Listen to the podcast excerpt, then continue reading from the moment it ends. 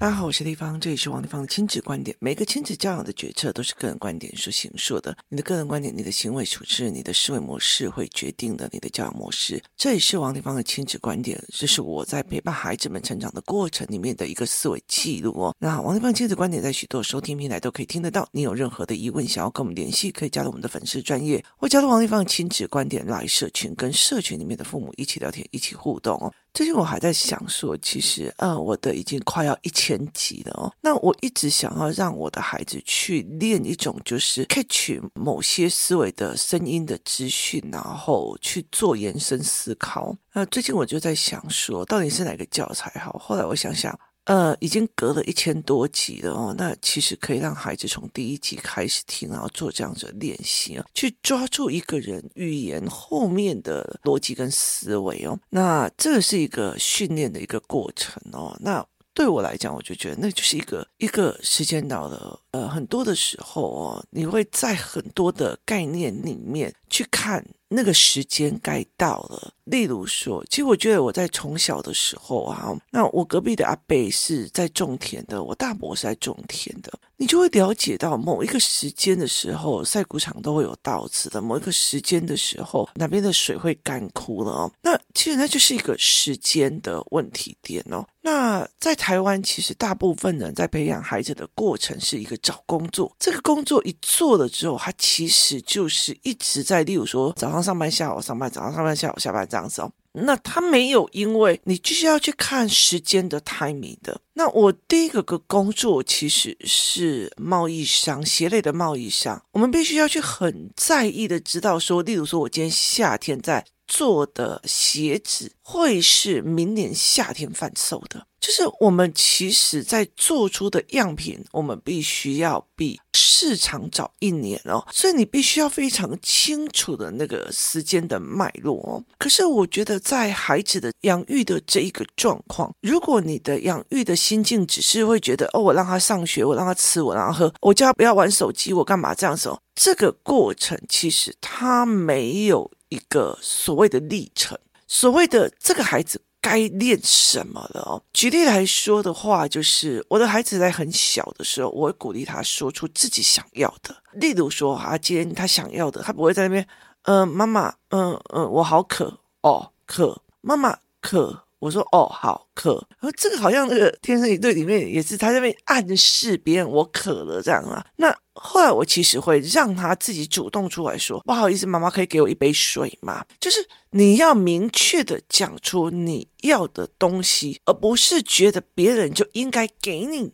好，那这一次去卡度假的时候，去泰国的时候，我也跟他们一起在讲啊，妈妈，这个我好想要，就是你知道吗？他们是许愿型的孩子，就是他会觉得这个我好想要哦，那我就必须要去帮他跟老板谈价钱，去跟他问什么有的没有的。不好意思，没有这件事情，你想要你自己开口去谈，你自己去跟老板谈。我还跟他们讲，只要你愿意自己去谈的，我都会额外的给你们奖励金，所以他们会自己快速的跑去。哎，这个是什么？那个是什么？所以他们会买了一堆很奇怪的东西，所以奇怪不奇怪？我们去泰国的时候都会买的东西。所以他们会去买了很多东西，然后我就问他：“你为什么选择买这个东西？买这个东西的原因是什么？”他就会跟我解释。那我就说：“哦，那你怎么跟老板谈的？”他们就会解释他们在怎么跟老板谈。那那尤其一些小孩一起去，然后这些小孩又是比较活泼型的，妈妈又是活泼会做事的，所以他们就会变成了一种，就是哎，你那个你那个砍多少钱？那个砍，就他们的语汇会。经由我怎么去谈判的技巧来互相交流，所以他们后来就到最后就是一直在练这一块。所以我想要什么，我说跟我想要什么之后，我如何完成，就是我如何完成，就是。今天我想要读大学，可是我要如何完成？很多的父母其实要小孩读大学，但是他不知道自己要为什么要小孩读大学，因为你至少要读个大学。好，那他要读大学，然后接下来的状况就是，好啊，那我现在叫你呃功课赶快用啊，现在功课怎样的？其实我们没有赋予一个孩子，今天我想要读大学，我应该要做什么规划计划？我要去哪里找补习班？我要干嘛？我那个时候想要读差大的时候就是这样，我想要读差大，我自己去找方法，我就去找书读，我自己去找这些东西来自己去阅读。所以读到后来，到最后第一次没有考上嘛，高分落榜。后来我就说，那我要转，就是我要到台北来读，我就自己去找那时候的插班大学很有名的国家补习班呐，然后进去里面开始用。那我父母就是付钱的那个心态，就是我付钱这样子。所以那个东西其实是培养小孩自己要的东西去用，可是。其实，在台湾很多的父母，尤其现在小孩已经是五六年级，他们还是会让他觉得，哦，小孩讲了，哦，我就帮他做；小孩讲了，哦，我去帮他做；小孩讲了，我就帮他做。甚至小孩没讲，我就去帮他做。所以，他没有把事情完成的一个状况。其实，我觉得我最近我女儿的一个状况也是呈现这样子。所以，其实我蛮警惕的。那这个有空我会把它讲出来。它就是变成一个，就是我讲了，你就是要去帮我做到；我讲了，你要帮我完成的这个概念跟思维哦。所以对我来讲，它就是一个我讲就有的这样子哦。所以其实有时候你会看到，就是例如说配偶啊或什么，就是他们的需求都长在嘴边哦，我想要吃什么。好，这个时候你就要配偶要敏感神经发的很大，然后就知道说哦，你女朋友说要暗示了，他已经暗示了。可是其实。这个在职场上或者在创业界里面是非常非常不 OK 的。那我这几天在看，你知道马斯克他因为有九个孩子。那一刚开始，他先把小孩送进私立学校，后来他自己成立了一个自己的学校。那成立了自己的学校之后，他的小孩就是他的小孩就自己先进去嘛。那进去的时候，我常常会觉得，如果小孩生多，自己开个私塾就算了。那他就真的是开了一个类似私塾的这样子的概念。结果呢，后来雏形越来越好嘛，做的样貌越来越好，然后规模也越来越好，所以他开始对外招生。那对外招生就很多权贵就一直想要进去嘛，可是他并不。不管权贵，不管薪资，不管钱，他只要小孩有一些的思维性，所以他有一些考试。那些考试，例如说，如果 A 国家发生核废料的爆炸，好，那么。应该负责的是什么国家？该怎么处理？然后扩张到哪一个部分？他会问十到十四岁的孩子这些思维问题，就是你有没有想要去面对问题跟解决问题的一个心态？就是你有没有想要站起来解决问题的这个思维哦？那后来我就在看这一块，然后他他也讲说，他也没有必要读大学，他认为创业跟金钱管理是人生最重要的一个思维，可是学校都没有教。其实我觉得现在我蛮认同他的思维的哦，真的大学在考什么？尤其在这次出去泰国之后再回来再看台湾的科系哦，你就会觉得有点毛这样子。那后来我我就带着孩子去看这些。那小时候你第一个又是我要讲出我要什么，妈妈我要喝水，妈妈可以请问给我一杯水吗？跟嗯好渴好渴好渴嗯，然后要不然就是例如说以前在工作室里面常常有小孩在我面前晃来晃去晃来晃。去哦，然后要不然就是在等着别人施舍给他。然后后来我就觉得说，在我的概念里，你没有要来争取，我就不给了啊。所以他们就会很会争取，然后很会去用。那出国的时候，他们又不敢讲，我就会叫他们自己去处理哦。就后来他们就自己去处理，他们自己去讲啊。所以有时候你就会，你知道吗？那个速度过快哦。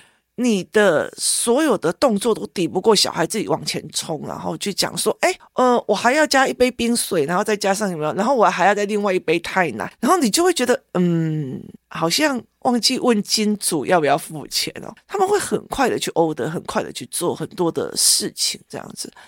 那可是我也理解到了一件事情，到了人到了某一个程度的时候。你不可以把你的欲望跟想要满脸写在脸上，为什么呢？因为其实，嗯，我们出去买东西的时候，有时候像说去买吃或干嘛，我们有时候会看到某些国家的大妈们，他们在抢东西的那种样子，就是好像。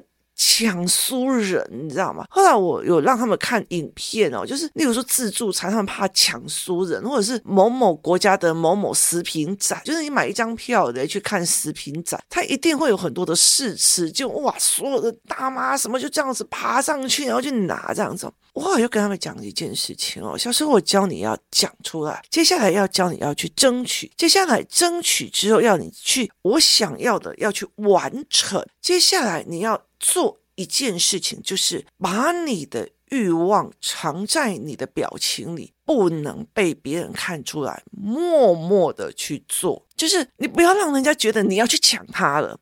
就是你不要把你的贪婪、你的欲望表现的那么的明显哦。于是我举例给他们听哦，例如说哈，人的情欲哦，例如说贪心，你看到一个东西，然后看到别人有 BMW，你就很贪心，你露出了那个贪婪的嘴脸，好，那就是贪婪写在表情上。哦，你把那种情欲的哈男人、哈女人，或者是想跟一个人上床的那个那个动作跟表情表现在脸上，那叫花痴跟变态哦。那其实每一个人都有这些需求或干嘛，因为是你想要的食欲哦。你今天你又不是饿到穷到吃不了，你把那个食欲哦，你展现在你的表情上，那叫做。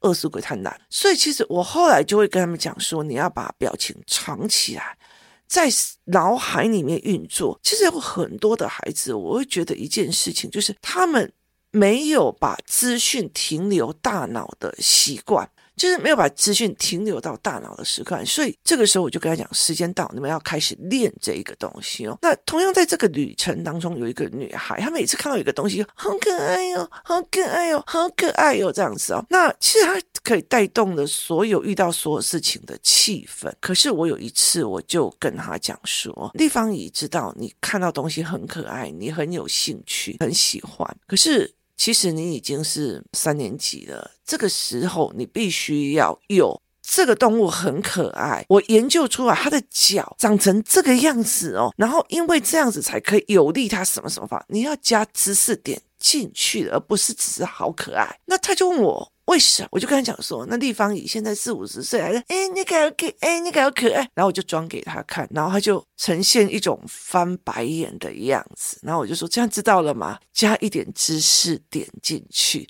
然后他就说知道了。那我后来其实，在跟我女儿在聊这件事情的时候，我就说，每一个孩子都有每一个孩子的暂时的样貌，可是你要知道，他必须要转的。就是你不可能永远好可爱、好可爱、好可爱，要不然你到了国中就会变成这样，可爱，那好美，那好帅哟，那个怎样？哦，我受不了哦，是我自己受不了，所以我就没有办法跟这样子的人相处，所以他必须要转型。我也没有办法去跟我的儿子，他所有的贪婪都写在脸上，我没有办法跟他相相处，所以我就会跟孩子在聊这一块，说好，那我看让你看到人家抢食物的那个脸，然后我看到那个贪婪的脸，好，那我让你去看了很多的影片哦，包括。过最近我们在看那个《傲慢与偏见》，那那里面其实达西先生很不喜欢呃那几个小孩的，就是那个女生的家人是露出那个贪婪的脸。可是以现在我来讲，我现在我的人再重新去看呢，我有时候会觉得这样家庭还是真的不要结成亲家会比较好。为什么？因为他其实有一些思维是会根深蒂固的。那后来我在了解这件事情的状况之后，我就会跟我的孩子在讲这件事情。你不要把。的贪婪露出来，我也跟这个女孩讲说，你要开始把你的所谓的好可爱，你发现的这是一个发现的语言，发现以后是观察，观察以后是思索。那这个年代的孩子哦，其实他们有很多的，包括很多的小孩，他就是忍不住，我就要跟妈妈讲，我就要跟妈妈讲，然后就是我也不管妈妈在跟别人讲话，我也不管妈妈在干什么，我就要跟妈妈讲，我就要跟妈妈讲哦，那。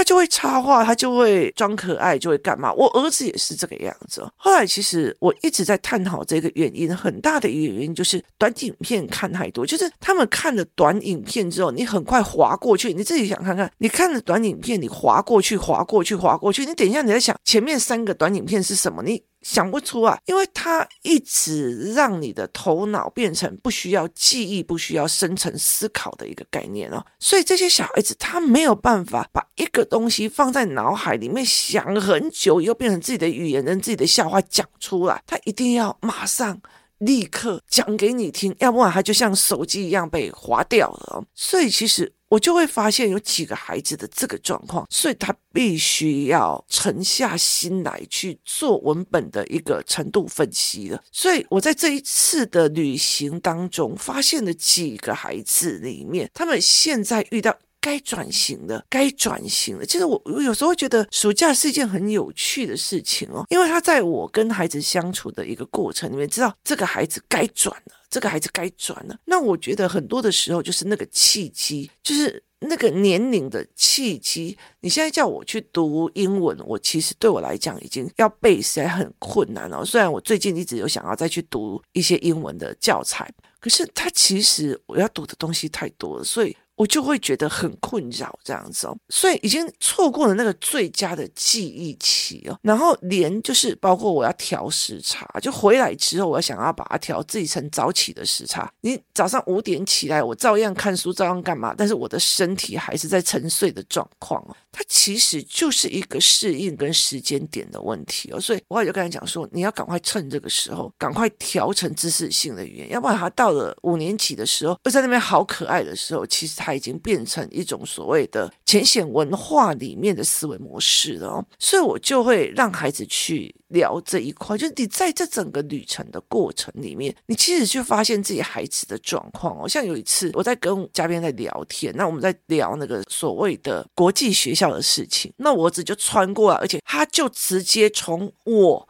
跟嘉宾的中间穿过来要跟我讲话，然后我就把他骂。那因为他想要跟我讲悄悄话，我就跟他讲说，如果我在跟别人讲话，例如说我我在你面前，然后我就跟嘉宾示范，我说我在你面前，然后我就凑过去跟嘉宾讲悄悄话。我说你会什么感觉？你会怀疑我是不是在讲你坏话？你会怀疑我们是不是在说这里的不行？你会怀疑怎么样？我说我不管你想要跟我讲什么，你这个动作其实就引发了你让佳佳阿姨认为说我们在讲她坏话。你在说他坏话的什么事情？我说，要么你就给我忍下来，回家再问我；要么。你就当众讲。那因为我儿子他其实会讲很多关于他看到灵魂或看到什么事情的思维，或看到某个小孩或什么某个东西惹到了什么东西的思维，所以他会想要悄悄的跟我讲。可是我会逼着他，你忍下来，然后思索了，回到饭店了以后，你才告诉我，是因为我要加长他在他脑海里面的停顿时间表。那。这个东西呢，在这个过程里面，我就不可以拿很多的东西去引发他的。转移就是我不可能就是哦，那你自己回去思考，然后又再继续给他阅读器让他们继续看，所以我就会让他慢慢的在想。有时候他在学校问我一个问题，然后我就引发一个点，然后骑车回到家的时候，我再继续问他说：“你有答案吗？”他就会跟我讲：“我还在想。”所以他会有长期的去停留在脑海里面的概念。那每一个孩子，其实在你在去观察他的时候，他其实该。转型了，就是他该转型了。像这一次有一个女孩哦，他们就在讲说，他们会觉得说，为什么我对她很好这样？可是问题是在于，这个女孩以前她很僵直，她不太会跟人家放开心讲屁话。那后来她开始比较放的时候，她妈妈又，你知道她妈妈的那种好学生性格，又把她压下来。那这次我就故意在车上，就是每次在车上遇到他，我就开始开他玩笑啊，然后就是聊他玩笑这样。后来我就在下车的时候，我就跟他讲说：“孩子啊，丽芳姨真的觉得跟你在一起很开心。为什么？因为你早期是完全不能被人开玩笑，那你现在终于知道，有一些事情笑笑的，其实那件事情就过了。他开始你跟他开玩笑啊，丽芳姨你不要这样，我就知道你丽芳姨这样，他就会开始变，他并不会在意说立方你说我怎样，然后就在意。可是他在这个。是很短的，因为我们去看那个美工铁道的时候，他就在看阅读器，导致那个火车来他都没有看到。然后我就就是在去上厕所排队的路上，我就跟他妈开玩笑说：“啊，你以后轻松了，不用带小孩来，他以后只要阅读器在家里就好。”这个时候他觉得他被 gay 到，他有点难受，然后就一直在旁边晃，然后就再也不要接近了我了。后来到车上的时候，我就跟他讲：“哎，你在躲我？”因为我这样讲，没有啦。然后后来我们就互相的开玩笑啊，包括我也开我儿子的玩笑，开女儿的玩笑，然后我们就在后面玩的很开心，这样，然后我就跟他讲说，你知道吗？你越来越可以开玩笑了，可以开玩笑的人哦，很多事情笑笑的就过了。人生有很多的事情不需要太在意，你越在意，你会越哀伤，或者是越过不去哦。所以其实丽芳也蛮担心你开玩笑开不过去哦。所以我们这一次就会去看，哎，你真的是个开得起玩笑的孩子哦。他很笑笑的，然后大家也笑笑，他也会反开我们玩笑哦。那你就会知道那个气氛就是互相玩笑而不伤人、不碾压人，是一个要练习。的一个状况。有些人很想要学别人可以跟人家谈笑风生、开玩笑，一出口就得罪人哦，所以他其实需要练习的。为什么游戏团体都一直在练这些很奇怪的东西？是因为我们养的孩子是凡人，他其实需要人，他需要群体，他需要有一种幽默而不伤人的技巧跟技术。那我们就会在了解在这一块，所以后来我们在一直在聊孩子的状况的时候，我们会知道这个时候小孩该转型了，那个时候小孩该转型了，那个时候小孩刚转型。可是前提在于是你可以给人家讲嘛。我常常会开玩笑讲说，我啊，我我是最最难熬的人哦，就是。我如果让你做自己哦，然后我知道你的盲点在哪里，我不跟你讲你小孩的状况，你会很气哦。立方明明就看到那个状况，很早以前就看到了，然后就不跟我讲。好，跟有些人真的跟他讲了，他为什么要管我那么多？他一定要在说，他等一下又不开心了，又怎样怎样怎样？哎，我养个小孩还要看他不开心，然后我就觉得，哎，干嘛不丢不要，干嘛不丢？就是完全取决在我被说的我不开心了的那种权力结构，并不是会解决事情或平等的事情来思维，这完完全全。就是不一样的角度跟思考模式哦，所以你怎么去谈这件事情，怎么跟孩子聊这件事情，是一件非常有趣的事哦。那每一个孩子在每一个点，他其实都要转弯了，就是。小时候你要练讲话，接下来你要练讲出你的需求，讲出你的需要。第三个你要精准，你讲出你要的东西。第四个，接下来最重要一件事情就是我想要的东西，我用了我自己的方法去完成这件事情，必须把它完成，并且得到它。那得到它之后呢，接下来再去做一个练习，叫做。我在人群之前有任何的欲望跟贪婪跟东西，不要展现在脸上。语言上跟行为上，这是一个很大的修炼哦。其实你看很多的那种大妈，为了要抢东西呀、或者是不想要花那个钱跟人斤斤计较啊，干嘛的没有？他其实是别人都都看得出来，就是眼睁睁的大家都看得出来，只是不讲，那只是断了你自己的机会而已。所以其实我们常常在讲说，像例如说我在讲说，哎，这样子的家庭，妈妈那样子的家庭，他其实会有一种东西，就是为了一件小事，一些小好的。利益在纠结，那当然别人都觉得说你这样子为了这种利益，小小的这件事情还要跟人家计较干嘛的时候，就是甚至你资源都不开放给别人，但是却要别人给你资源，就别人没有那么。笨啊，只是不讲而已哦。所以很大的一个概念就是，你那个贪婪，你的行为、你的语言，已经把你的思维跟思考全部都铺露出来了。而另外一件事情就是，你一边练小孩这个，一边还要练让孩子从语言跟行为当中去了解对方的思维、态度跟心态。跟面向，这才是一个非常非常重要的一个概念，就是看你怎么去看一件事情哦。才可以帮助孩子去做这样子的思维与这样的思考模式哦。每一个孩子都有一个不同的点。当你在跟他相处的时候，你去跟他玩的时候，你其实在这整个过程，你去去观察这个孩子已经到了哪一个境界了，哪一个到了哪一个地方了，接下来该怎样再转了？就他看下一轮的功课是什么了？我觉得台湾在养育学跟教养学里面一直停留在我的小孩是 on air 的。那个状况非常非常的严重啊，他就不懂啊，我要解释给他，他不懂了，他怎样？他等一下怎么样了？我会怎样？我他们就是台湾所有的父母学都停留在这个孩子五岁时候的样貌，就真的会让我觉得，那怎么教出来一个解决问题、独立问题、解决问题的人哦？像我昨天在跟孩子们用导演的视角去看。傲慢与偏见的时候，就是女主角他们家遇到状况的时候，那个男主角是直接挺身而出，然后然后没有讲什么话就出去了。那后来我就跟我的女儿讲哦，就是很多的爱情是完全不一样，爱情的样貌是不一样。他是一个会解决事情的男人，就是你要去找会解决事情的男人。那今天我们闷着心在想哦，有多少的孩子是会。解决事情就会站出来解决问题、解决事情的，会站出来解决事情，还是他就是在那边等着等下啊！我我其实有旅程里面有一个很大的一个东西，就是小孩就自己走了，然后包包就留下来，然后我就提醒他，就说啊，不是我妈应该帮我拿吗？就是你留起那句话，然后那我儿子那个眼睛都快要凸出来，妈，他竟然讲这一句话，然后我就说，那你觉得他的背后思维跟心态跟态度是什么样？他就开始分析给我听哦，那我就说，那他需要什么的教案去弥补？他就会讲这样，这是一个非常有趣的一个思维，就是在很多的时候，你要了解一件事情，就是孩子在长大，你的教养也要改变，你要陪他练的东西也要改变，你就是这个时候变成了一个小学行为老师，然后国小的时候就要做人跟思考老师，国中或什么样，就完全会开始。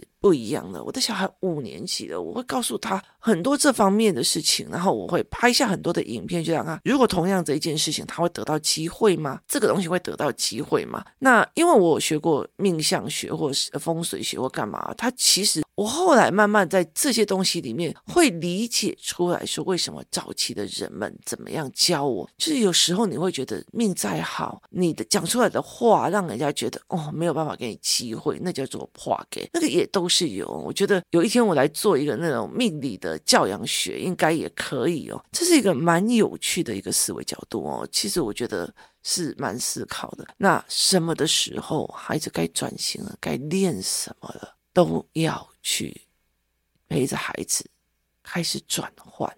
你永远不是那个帮助他入学的妈妈，他已经开始长大了，但某一个时段里面就要换了，就好像是，就是好像。他一一刚开始，你孵了一个蛋，然后你就是那个时段，你就是要孵蛋。接下来你就是要练它咀嚼，所以你要去抓虫子回来给那只鸟吃东西。吃完，当它羽翼丰了，你开始开始觉得它的羽毛可以的，那你就要逼它去练飞。它其实都每一个时间点，每一个转折点，你都要开始转了。如果你不转，你忘记了，甚至你没有发觉这个是孩子该转的时刻点了，那就 enjoy it。这样子啊，今天谢谢大家的收听，我们明天见。